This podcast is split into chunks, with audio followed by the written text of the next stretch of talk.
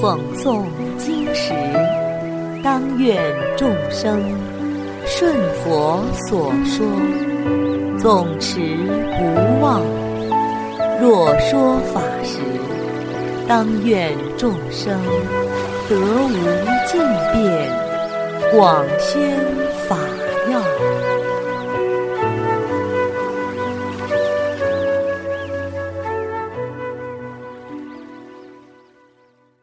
欢迎收听《同盟养正故事》，五百穷人的快乐。佛经上说，神识永远不会腐朽灭亡，即使经过亿万劫的时间，都会一直在生死苦海中备受煎熬。只有正果得到之后，才会终止。佛祖入灭后的第五百一十年，有位国王信奉三宝，精进勇猛，世所罕见。他用世上最上等的美味佳肴供养六万出家人三个月。他所准备的甘香饮食，极尽世界上最甜美的味道。在接受供养的沙门当中，首座。是最精进的修道人，他对于古今佛法的经论都能够通达明了，很快证得了阿罗汉果。在这个国家东边四百八十里的地方，有个国家。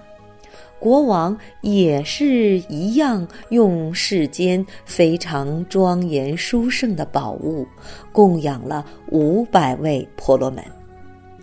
他制作了百种精美的床幡，各种颜色交织，上面挂满了宝物，每个价值五百两黄金，极尽世间之美。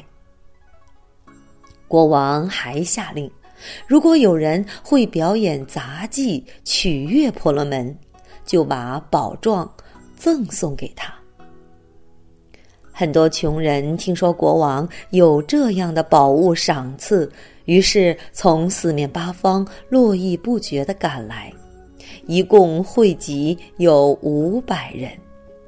他们想学习杂技之后，赢取奖品宝状。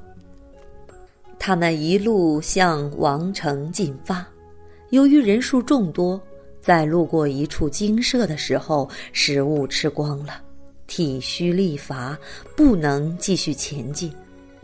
想获取食物补充体力，又没有钱财，怎么办？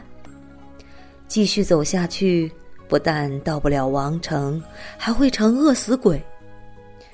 于是他们就一起商量。只有出家人才能得到免费的饮食。先去精舍内出家，填饱肚子再上路。正得阿罗汉的首座，恰巧在这座精舍内担任住持。穷人们于是找到首座，请求出家做沙门。